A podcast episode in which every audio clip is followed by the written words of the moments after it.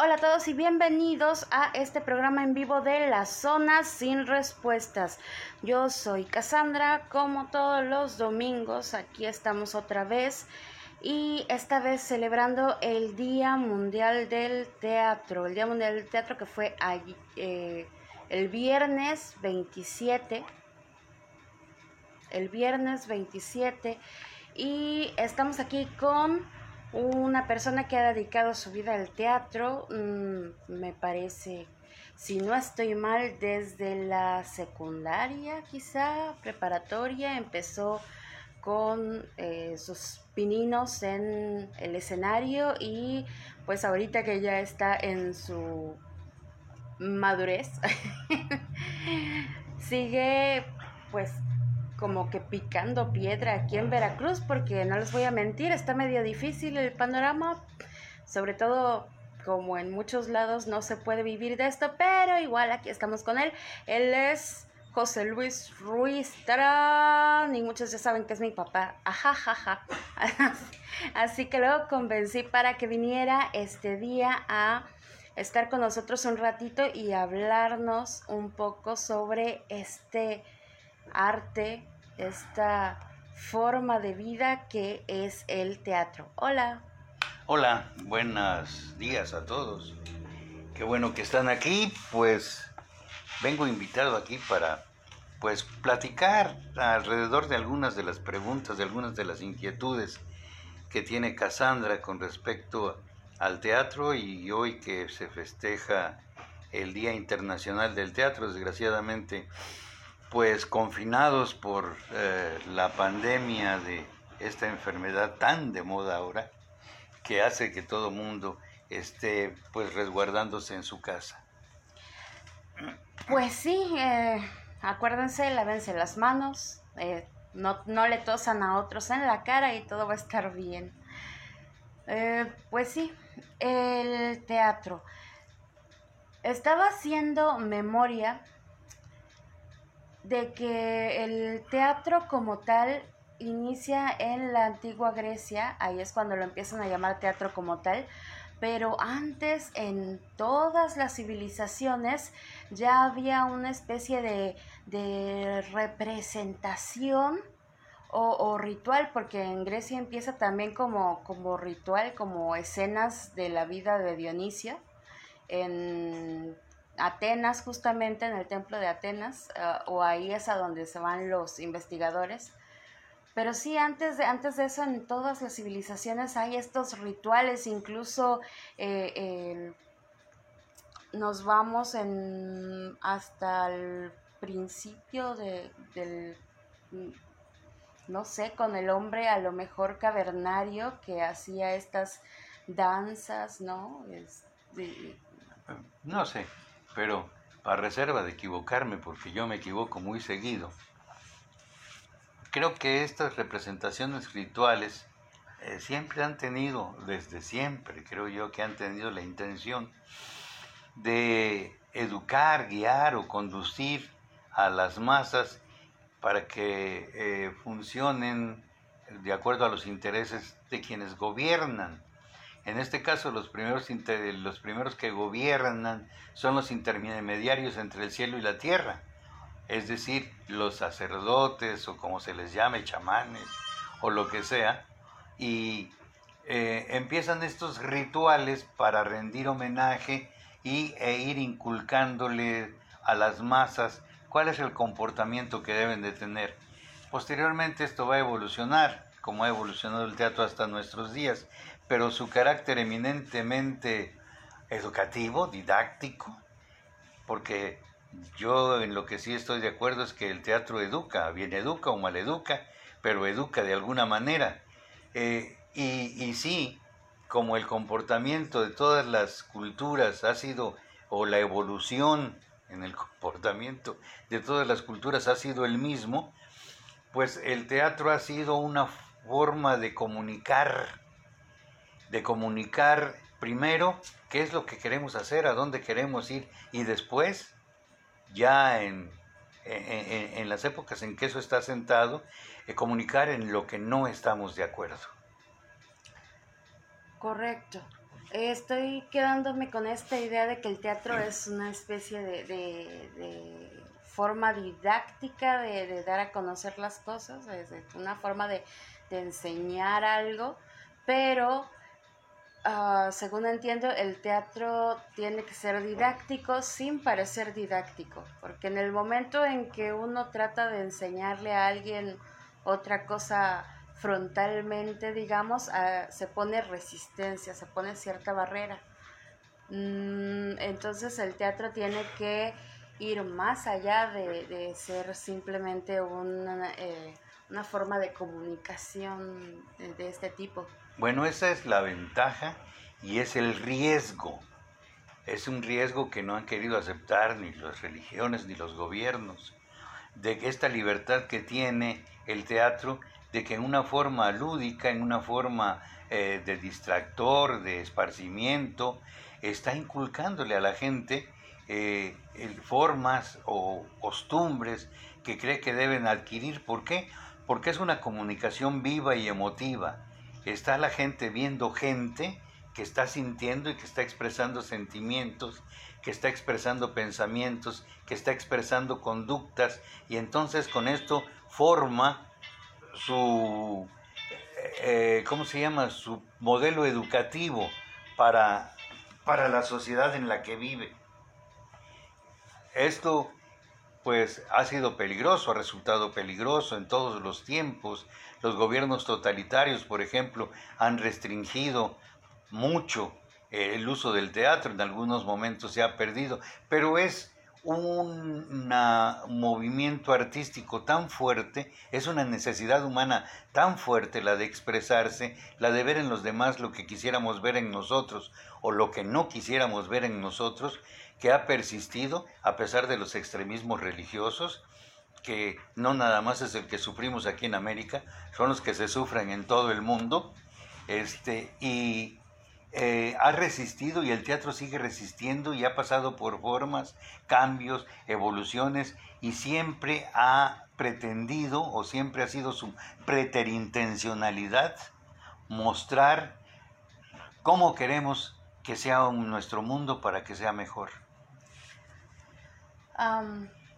Estoy pensando justamente en el mensaje que se dio este año para el teatro, en donde la persona es de eh, Pakistán. pakistaní y el Islam es lo que eh, permea todo su, su derredor y como él dice que para hacer teatro justamente antes de pensar siquiera en eso tiene que demostrar que es un buen eh, musulmán, ¿no?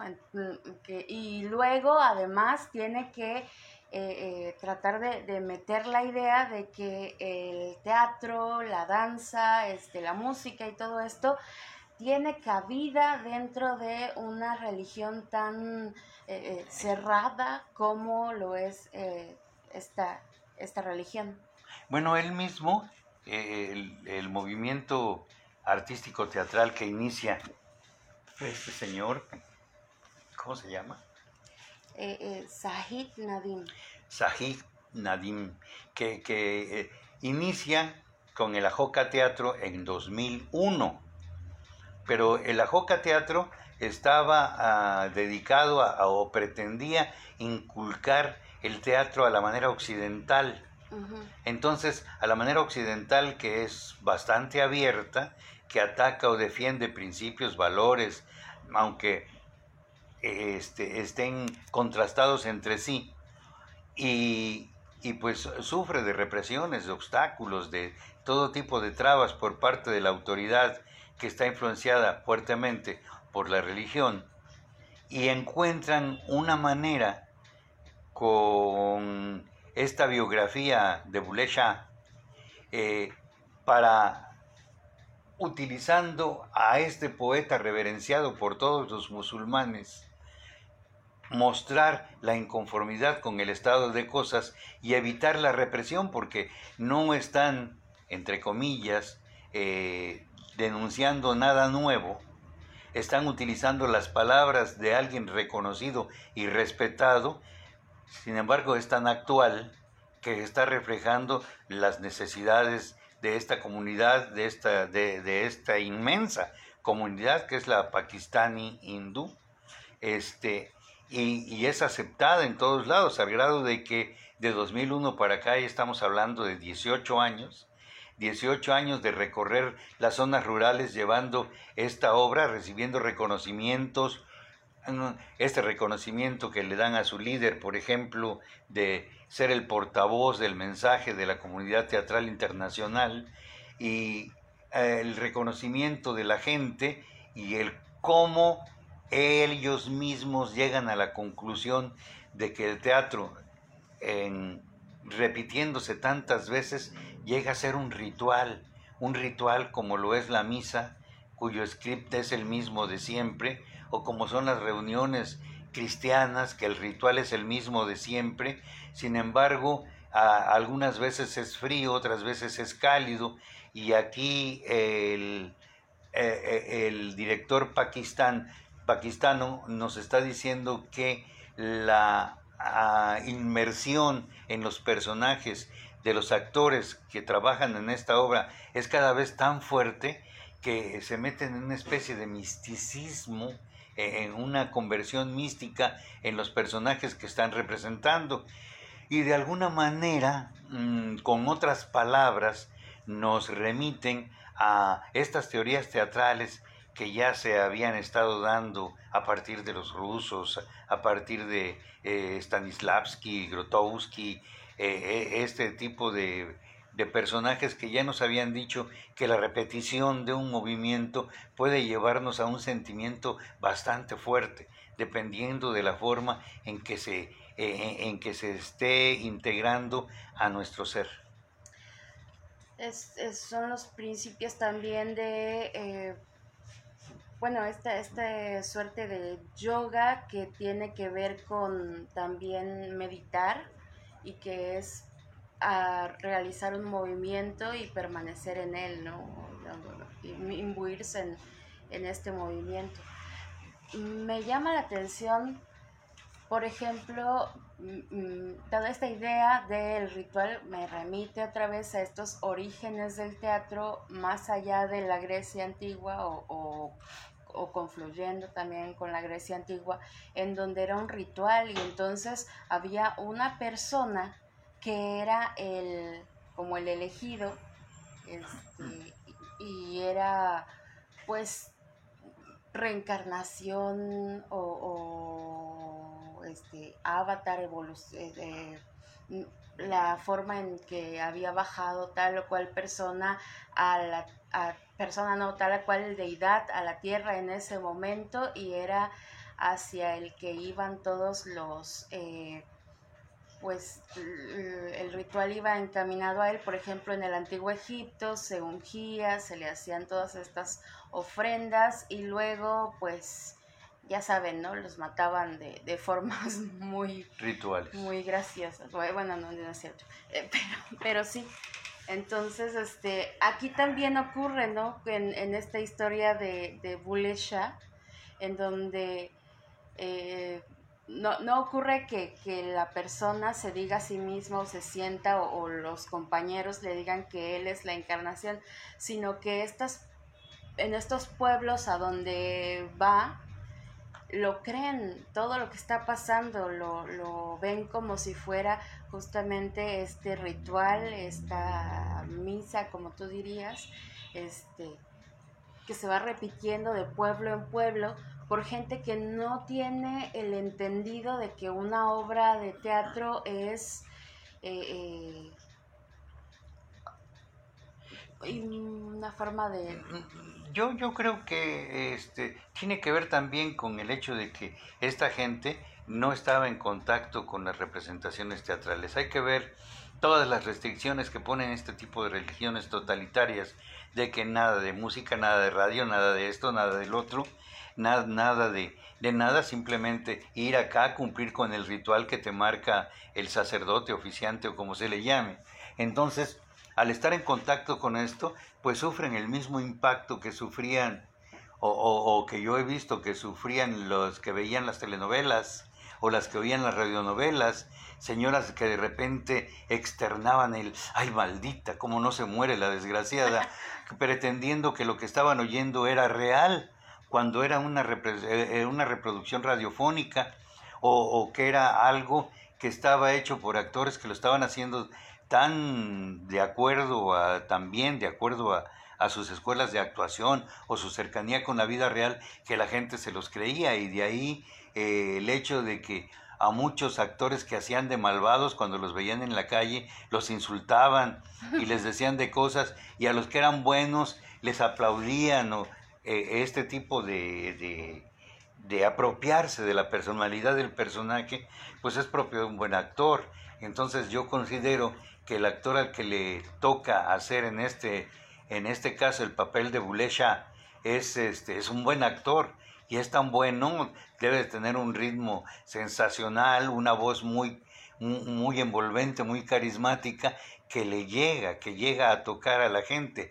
Ellos descubren y dicen que en ese momento, bueno, el este Sahid dice que en ese momento descubren eh, algo, ellos, que yo creo que la evolución del teatro occidental ha descubierto desde hace mucho tiempo y que eh, desgraciadamente o desafortunadamente yo creo que se ha perdido, que el hecho de identificarse, el hecho de meterse verdaderamente, el hecho de pensar, de entrar en un diálogo interno, el diálogo interior o el monólogo interior con el personaje y realmente establecer una comunicación con el personaje, nos puede llevar a, expresar o hacer sentir al público estos sentimientos que uno está experimentando como actor. Ahora esto de imbuirse en el personaje, pues también dicen que eh, suele ser peligroso, ¿no? Y antes el, creerte el personaje en, en, escena, no sé cómo sea realmente psíquicamente, no lo he investigado, pero debe tener también sus problemas, sobre todo en cierta época donde esta fue la idea del actor, eh, fue esta de, meterte en el personaje e incluso ahora, ¿no? Ciertos actores, pues que tienen dinero de Hollywood, ¿no? Que, que les toca ser de vagabundo y se van un mes a vivir en las calles y esto, ¿no? Para... Bueno, una cosa es buscar todas las perspectivas que puede tener un personaje y otra cosa es eh, realmente perderse en el personaje, porque hay eh, ejemplos muy eh, importantes, no sé, un actor que hizo de, Drácula o de vampiro alguna vez, creo que Bela Lugosi, llegó al grado de tener un ataúd para dormir y este tipo de cosas, después de que ya había pasado su filmación, o los que hacen o hacían filmaciones en serie, que para estar todo el tiempo en comunicación con el personaje que estaban representando, reproducían o mandaban hacer reconstrucciones del set en sus casas para poder seguir viviendo. Esto, pues, no sé cómo calificarlo. Ah, creo que y alguna vez me dijeron, y desde entonces lo tomo en cuenta, que el peor enemigo de un artista creativo es el psicólogo o el psiquiatra, este, eh, si eso lo hace hacer bien su personaje, si eso nos da un producto artístico que realmente nos llegue a decir algo a nosotros como espectadores, pues está bien. Está bien que lo sigan haciendo. Claro, desde la perspectiva de un actor que tiene que hacer distintos personajes, pues entonces sí se vería mal que él quiera repetir y eso es propio de los malos actores que nos circundan, que quieren que todos los personajes que hacen sean iguales a uno que alguna vez les salió bien y que empiecen con, ah, con comentarios torpes como, pero me voy a ver fea, ¿no? Y este tipo de cosas en donde para hacer cualquier personaje quieren verse como este, la bella durmiente. Ok. Eso, creo que fue chiste local. Saludo a Mairani que anda por ahí, Juan Pablo que, está por ahí escuchándonos. Entonces, eh, volviendo un poco, por ejemplo, no, bueno, ahí vienen los, los vendedores típicos de, de nuestro país, ¿verdad? Ahí Fierro Viejo de Veracruz. ojalá no lo digan por el teatro. Pero bueno, em, sí, volviendo un poco toda esta idea de lo, del teatro eh, sagrado, me parece que es cuando se empieza a restringir más, en, en, al menos en Occidente, digamos, que la, la, iglesia empieza a ser más restrictiva y acaparadora y el teatro solo puede ser de una manera que empieza esta idea de revelarse y surge un teatro así como más para la, para la masa acá, para el, profano. para el pueblo, el teatro profano, sí, la, la idea de teatro sagrado versus teatro profano. Y eh, pues no sé si el teatro sagrado propiamente se haya perdido porque pues las representaciones de las pastorelas y tal eh, siguen apareciendo, pero ya no son cosas eh, cerradas y, súper sacramentales y tal, sino que son más justamente para la gente, para el pópulo, entonces. Yo creo que los mismos géneros en los que se ha subdividido la producción teatral son los que dan pie para este tipo de, reflexiones de las que estás hablando. Yo creo que un género este, trágico, este, respetando todas las características que marca en su arte poética eh, Aristóteles, eh, contienen todavía e, esta esencia de, la seriedad con que deben de tratarse los problemas de la vida cotidiana en relación con, en relación con la naturaleza y la, divinidad y todo esto que para mí es un todo. Eh, y, y, luego la forma, la otra forma de tratar los problemas de la vida, tirándolo todo a broma, haciendo que se divierta la gente, nada más que se ría por reírse, que se distraiga por distraerse y que cada quien escoja el tipo de teatro que, puede, que quiere hacer, ¿sí? O que, o que necesita hacer. Y aquí tendríamos que entrar en algunas cosas que son como cuál, cuál, cuál es la función social del teatro para mí. Si para mí la función del, del teatro, social del teatro, es que la gente vaya a ver una obra y que se ataque de la risa todo el tiempo con lugares comunes y con todo este tipo de cosas, está bien, es su derecho, es y así lo quieren y a lo mejor hasta se hace millonario con eso. Con el tenorio cómico, ¿no? y, y, muchas de esas cosas más, ¿no? Nada más prendan la tele y ya saben a qué me refiero. este, y por otro lado están los que quieren hacer teatro con la responsabilidad social de, de llevar un acercamiento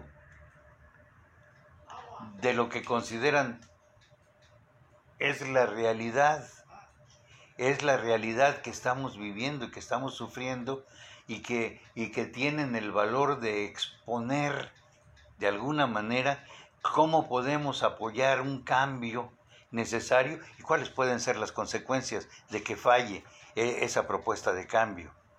Eh, de acuerdo a estudios económicos, políticos, sociales, históricos, culturales del lugar a donde se está proponiendo. Y, resulta interesante ver que todas estas características, de una o de otra manera, eh, tienen un parecido inmenso con todos los momentos históricos de todos los lugares del mundo. Ok, sí. La idea de, pues, ir sacando la, la historia del teatro era como para ver así la, la, evolución que ha tenido, no, no quisiera decir la evolución, los cambios que ha habido, pero si nos vamos al, al medio del asunto es justamente como tú dices, todo eh, como que la esencia permanece y los cambios son más bien eh, dependiendo de la cultura de donde se esté desarrollando. Pero tienen un común denominador un común denominador que aterriza en la lucha de clases, en la imposición de una clase sobre otra, en quiénes son los que patrocinan el teatro en, los principios y cómo se dividen en los eh, aceptados por el estatus, por el gobierno y lo que es bueno para eh, el pueblo que gobiernan y lo que se hace a un lado,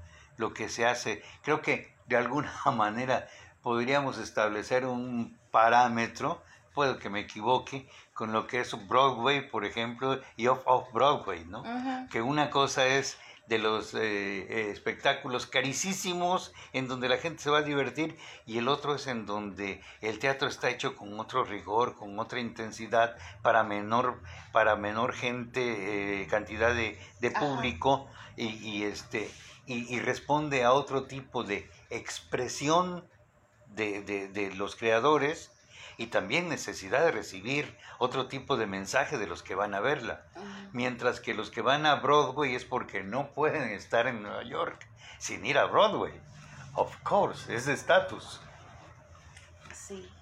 Pues sí, también me quedo con esta idea de, que el que quiere irse a divertir al teatro, el que quiere, eh, eh, eh, puede buscar estas comedias con lugares comunes y tal, pero también estos, estos textos sencillos, digamos, eh, que se representan de una forma chusca, pueden contener reflexiones más intensas. Intensas, claro. Por supuesto, tenemos autores y vamos a utilizar nombres trillados si tú quieres. Revisen la obra de Emilio Carballido. ¿eh? Las obras son divertidas y a pesar de, eso, a pesar de que la gente se divierte viéndolas, no dejan de tener un dedo metido en la llaga de, los ah, defectos que él ve en la organización política y social del país en el que vive, en este caso México. Y, incluso desde, desde donde escribe, se va a provincia y señalas también las taras o las cosas que hacen que la provincia no avance al mismo tiempo que las grandes capitales. También esta idea de, las clases sociales, pues me da la idea, me, me, lleva hacia atrás, por ejemplo, a la época de, ¿qué será? Los Luises en Francia, donde estaba Jean-Baptiste Poquelin Poquelin. Este, sí, donde, donde Molière, pues lo que quería era hacer un teatro serio y acá y, presentarse ante, eh, pues justamente frente al rey, que era como lo que todos los teatreros del momento querían y lo que Racine había logrado y tantos habían logrado, y él quería ser un, un actor este, trágico, ¿no? Acá serio.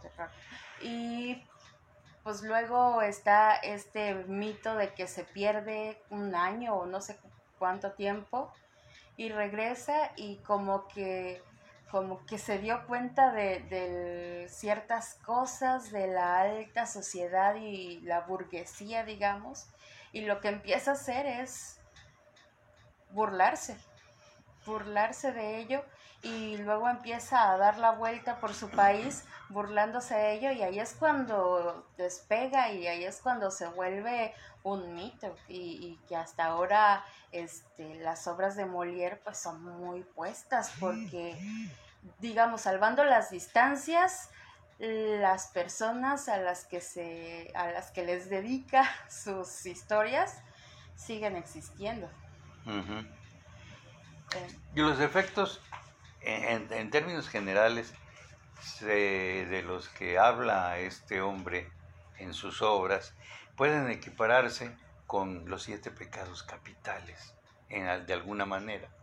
Entonces, al aplicarle a alguien de esta sociedad burguesía naciente este, eh, y, de, y de las clases altas, con todas sus eh, formas de comportamiento, hace que no solamente la gente lo eh, los considere como burla de la alta clase social, sino que el valor de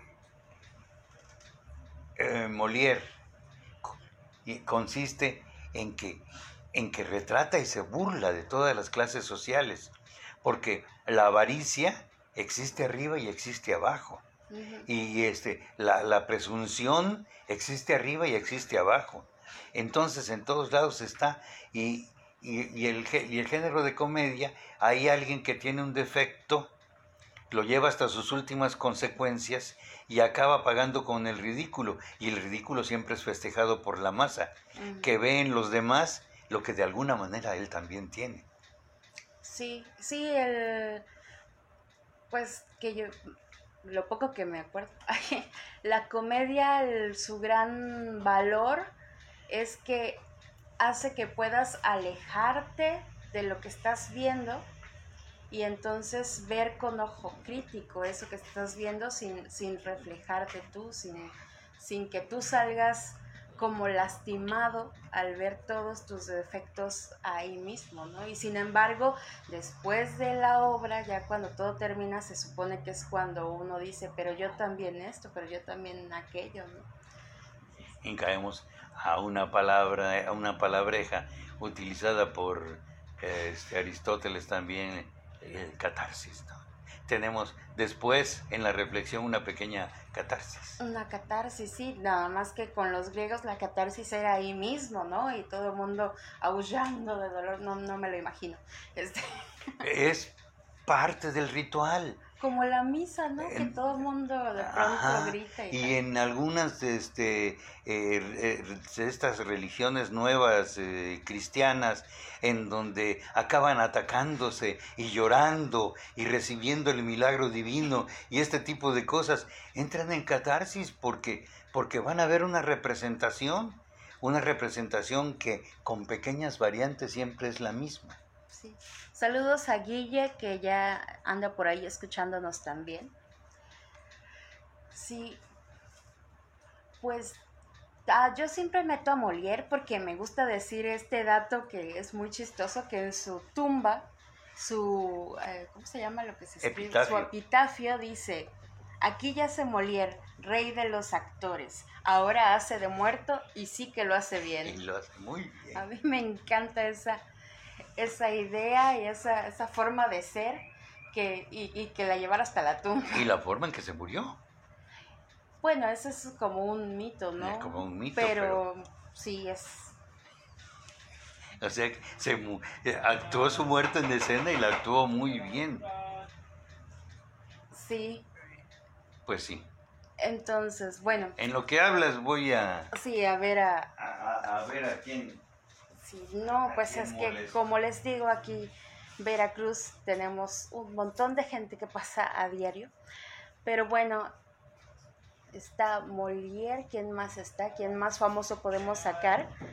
Porque está el titán del teatro isabelino, pero hablar de ese nos llevaría toda la hora. Y bueno, además de, todas las teorías conspiracionales que hay sobre él y de que realmente él no escribió nada, sino que fue Marlowe. Y, Sir Francis Drake. Oh, Sir Francis Drake. No, hay un montón de teorías ahí conspirativas alrededor de esa figura. Y él atacó todo, este, la tragedia, la comedia, se metió un poco de melodrama incluso antes de que existiera, por así decirlo.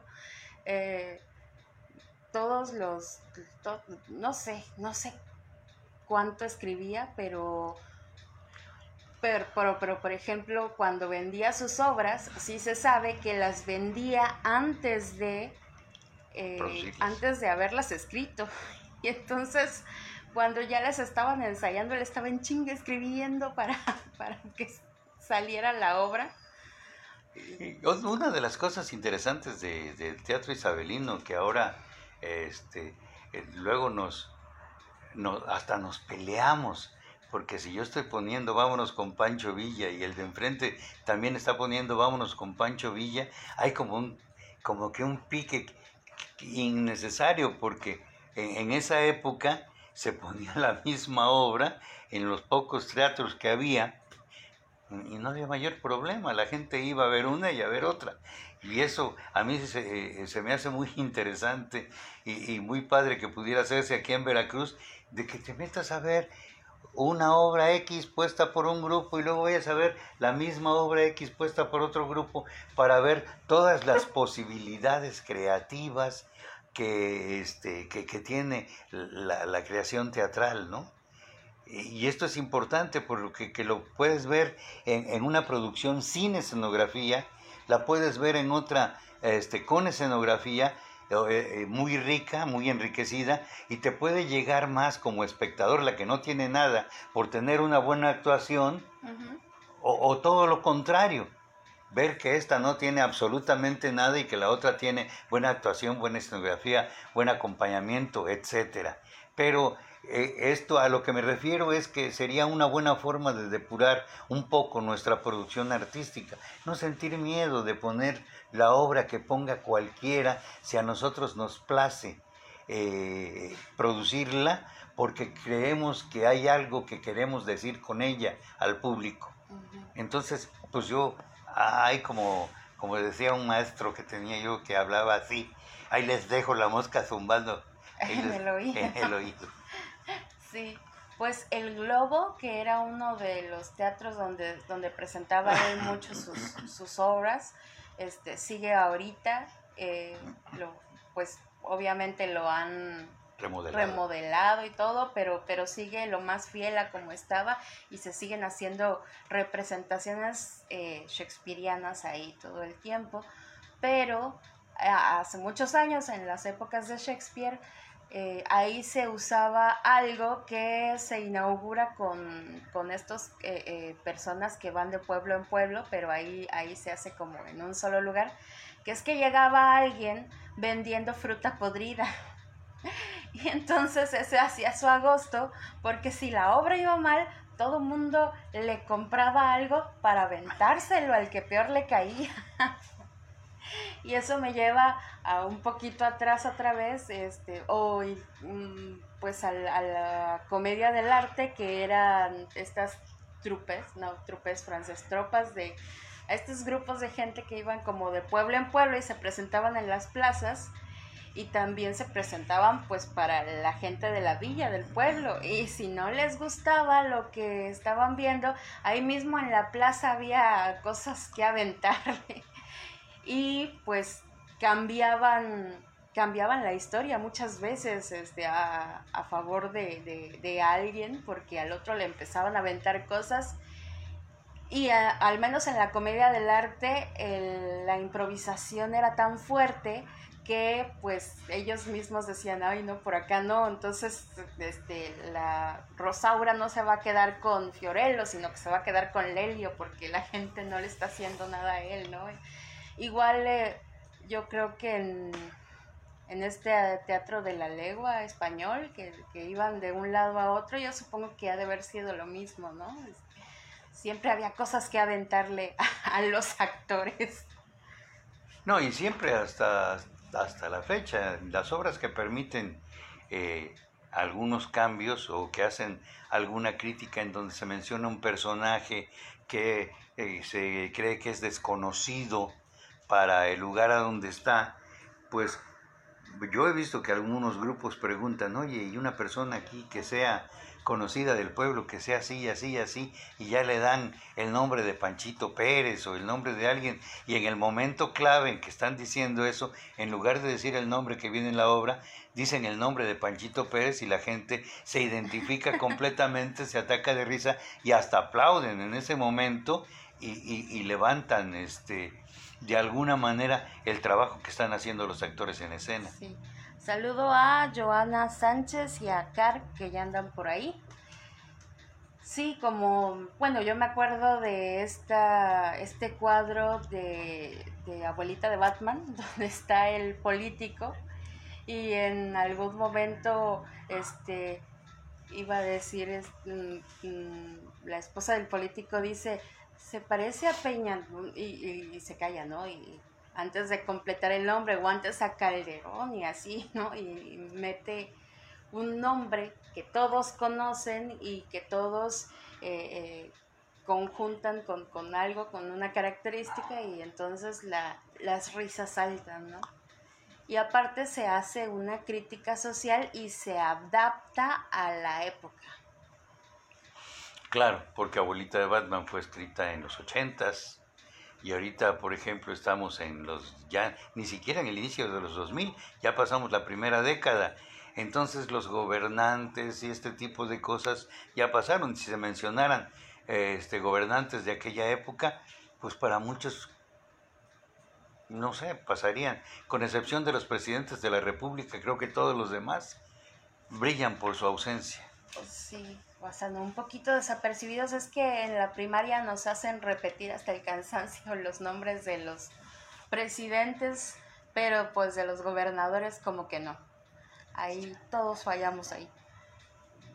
Eh, el teatro del siglo de oro, ¿por qué se llama siglo de oro? ¿Fue después no hubo teatro o, o antes? ¿O por qué este momento es el...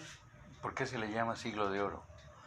Se le llama de siglo de oro porque converge o, coexiste, o mejor dicho, se forma gracias al saqueo sistemático que hacen los españoles de América, en donde empieza a haber un montón de circulante en España y entonces en donde todos empiezan a poder dedicarse de alguna manera a las actividades artísticas que nunca han sido bien remuneradas pero que en ese momento pueden este, sobrellevarse de la mejor manera posible, porque lo que hay son recursos, porque cada vez que viene un galeón y sale de aquí, sale cargado de oro, plata, piedras preciosas, recursos naturales y, quién sabe cuántas cosas más. Y no estoy hablando nada más de México, estoy hablando de toda lo que llamaron América Española que llega desde la mitad de los Estados Unidos hasta Brasil, eh, por un lado, y supongo que por el otro lado también los países de, eh, América del Sur tenían este, que rendirle, entrarle a Belén cantando con los españoles. Entonces, eh, en ese momento hay un boom en la creatividad y por eso se le llama siglo de oro, por las dos porque hay un boom en la creatividad literaria y, este, y, teatral y de este tipo de cosas, pero al mismo tiempo hay un boom en cuanto a que tienen recursos, recursos de cualquier manera, en cualquier tiempo, al grado de que se hace este, común la frase de los muchachos que se iban de su casa que venían a hacer la América, hombre. A hacer la América. Yo creí que ibas a mencionar a... Ah, se me fue el nombre, el que tenía pique con Cervantes.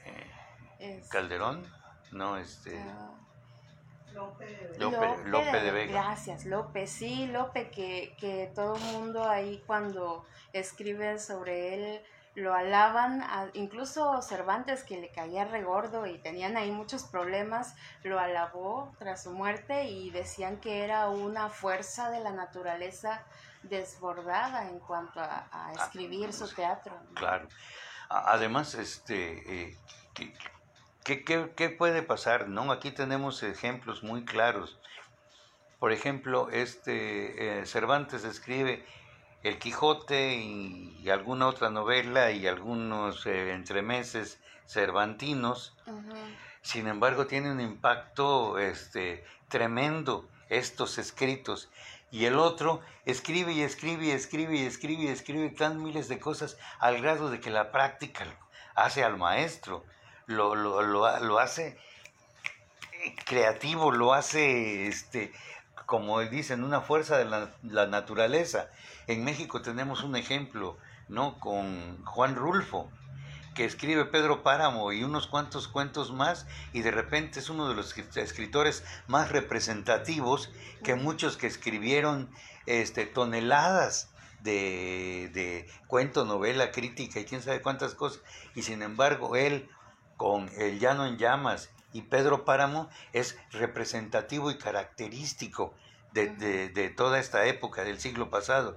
Lo mismo le sucede a estos dos. Ahora, eh, pues Cervantes fue el, precursor de la novela moderna. De mm. hecho, al escribir el, Quijote, él sienta las bases para la novela moderna.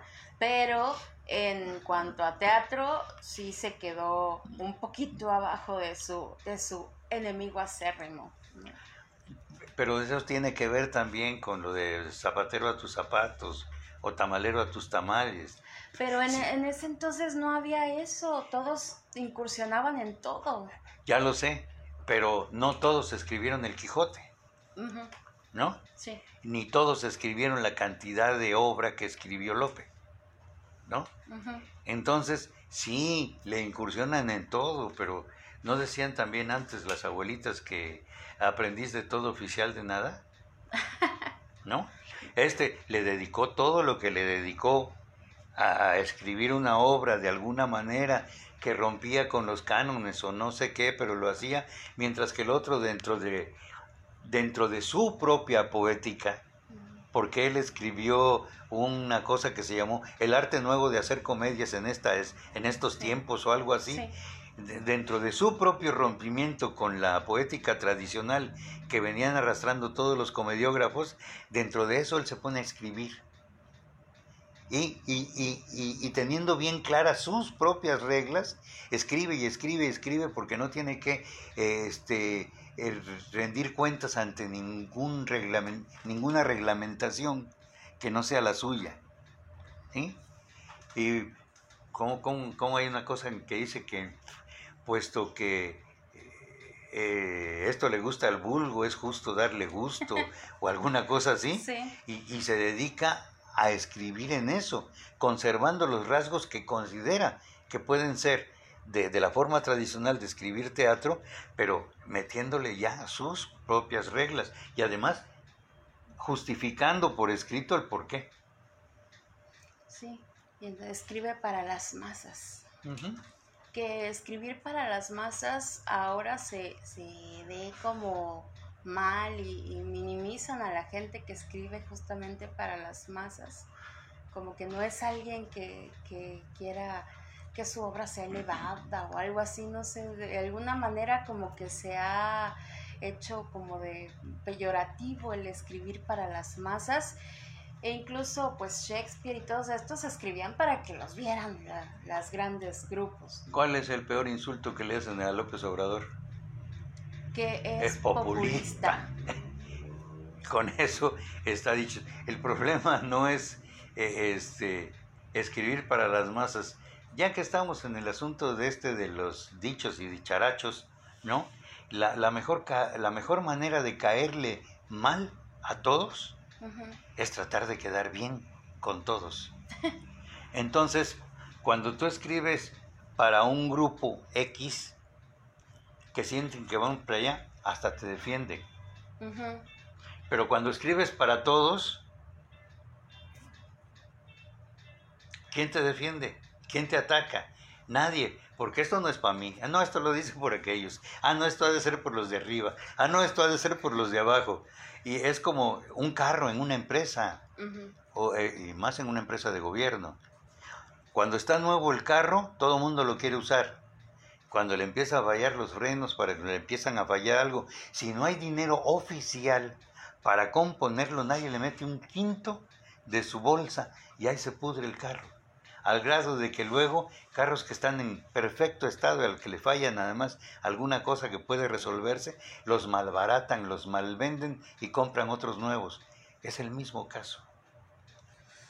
Bueno, y hablando de carros y cargos oficiales en México, este, el teatro en México, háblanos un poquito de, del el teatro aquí en nuestras tierras. Ah, ¿so en nuestras tierras o en México? No, pues en, en nuestro país, pues para, para no cercarnos tanto. Pues mira, la verdad yo no estoy imbuido así, muy ilustrado en cuanto al teatro que se está haciendo en toda la República.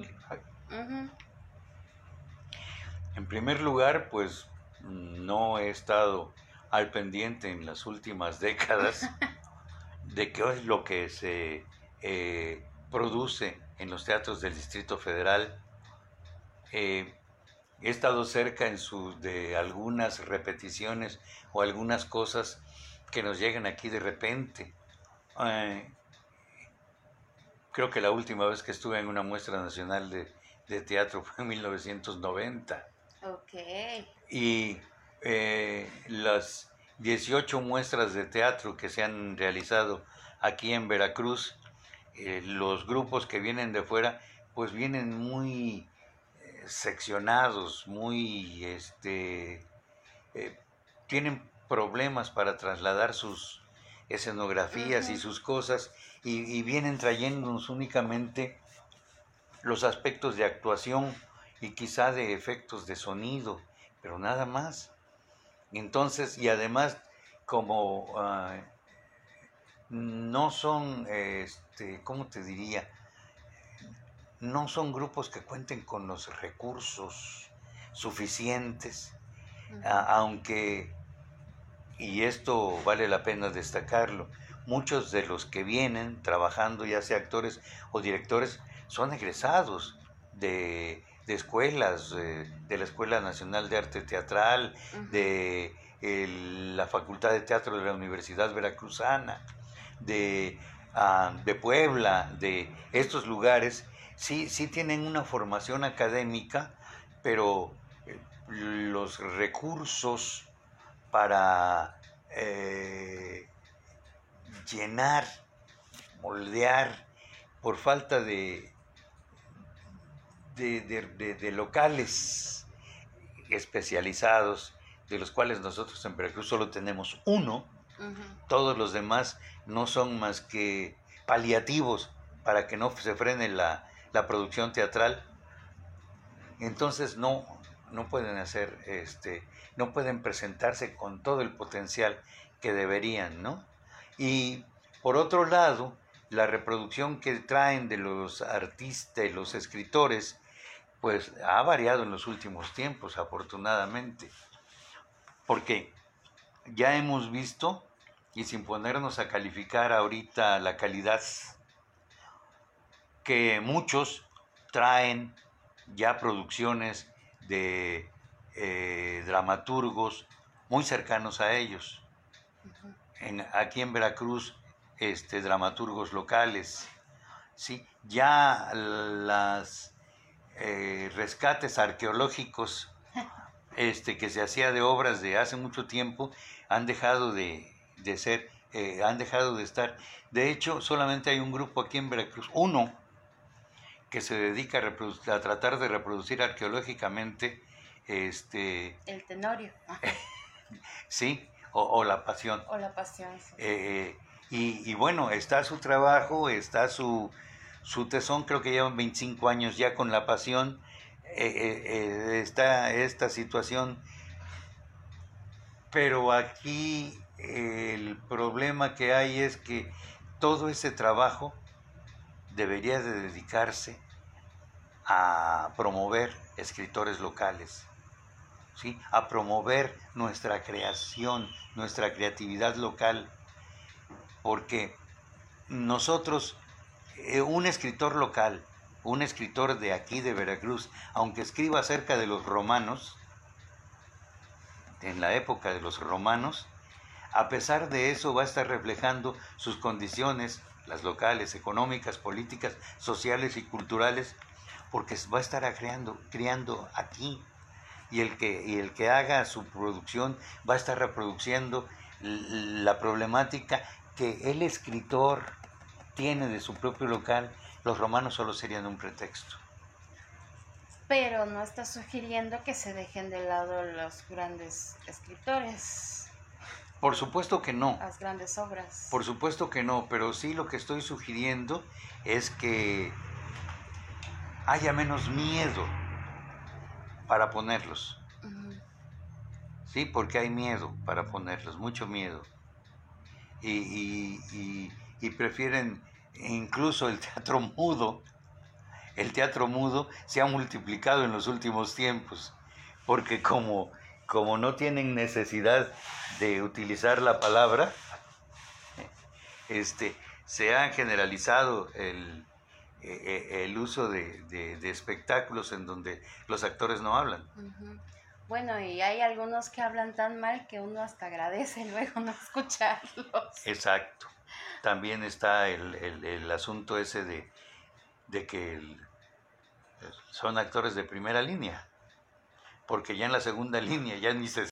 Bueno, pues bueno, estoy, estoy pensando ahorita en, en, justamente los actores antes, no sé si solamente aquí, yo creo que en todos lados, se hacían directamente eh, copiando ¿no? A, otros, se metían en un grupo y, veían cómo otros lo hacían y ahí trataban de, imitar y ahí iban sacando sacando sus tablas, ¿no? Este, pero, pero de alguna manera lograban tener eh, dicción, lograban tener presencia, lograban tener muchas cosas que ahora por, aunque los actores siguen ah, siendo amateurs, digamos, este, gente que se junta de pronto, no, no se logra, ¿qué será? Por falta de tiempo, por falta de ensayos, por falta de ganas incluso. Pues es la pregunta de los 64 mil que se ha hecho todo el tiempo acerca de si el artista nace o se hace. Y aquí, pues, a lo mejor vamos a decepcionar a algunos, pero yo creo que las dos cosas. El artista nace porque se destaca de alguna manera del resto de la población, pero también se hace porque si no, no pasa de ser un artista mediocre. Entonces, en ese sentido, no importa que pases por una carrera universitaria o por una carrera profesional, estas cosas, si no eres capaz de romper con tus penas, con tus conflictos interiores, si no eres capaz de ponerte a jugar como niño cuando estás en el escenario, si no eres capaz de, eh, si, si, siempre vas a estar eh, sintiéndote con que yo aquí no, yo aquí no me siento porque me ensucio, yo aquí no hago esto porque vas a estar este, tratando de que las cosas se apeguen a tu forma de ser o no eres capaz de arriesgar este, el ridículo, por llamarlo de alguna manera, de afrontar tu propio ridículo, pues entonces pues ya estás, ya estás mal. Por eso dicen que los buenos actores son desvergonzados. Sí, sí, y y además los mejores mentirosos del mundo. Porque son capaces, tan capaces de engañar a la gente que la hacen reír o la hacen llorar. Bueno, pues estamos llegando a nuestro fin. Aquí de fondo tenemos una cita de Lorca justamente que dice, el teatro es poesía que se sale del libro a hacerse humana. Porque el teatro no es simplemente un guion, el teatro no es simplemente una persona, el teatro es todo y ante todo a mí me parece que el teatro es convivio, es decir, tiene que haber gente in situ para que haya teatro. Para el teatro necesita dos factores, dos factores. Alguien que haga y alguien que vea.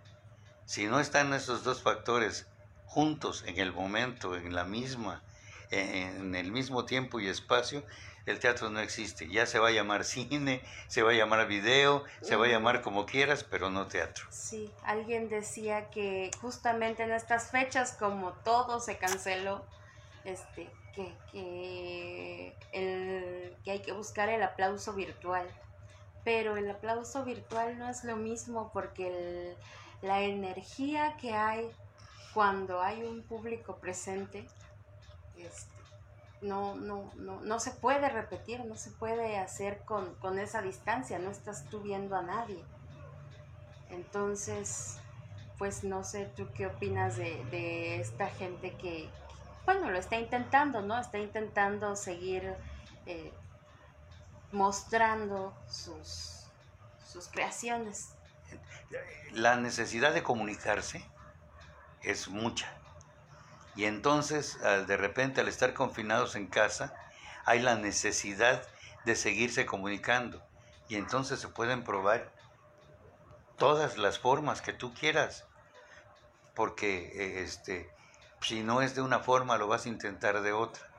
Y si en este momento el sentido común nos pide estar encerrados en algún lugar, pues entonces si esta es la forma que gracias a la tecnología tenemos a la mano, pues yo creo que sigamos comunicándonos, ¿no?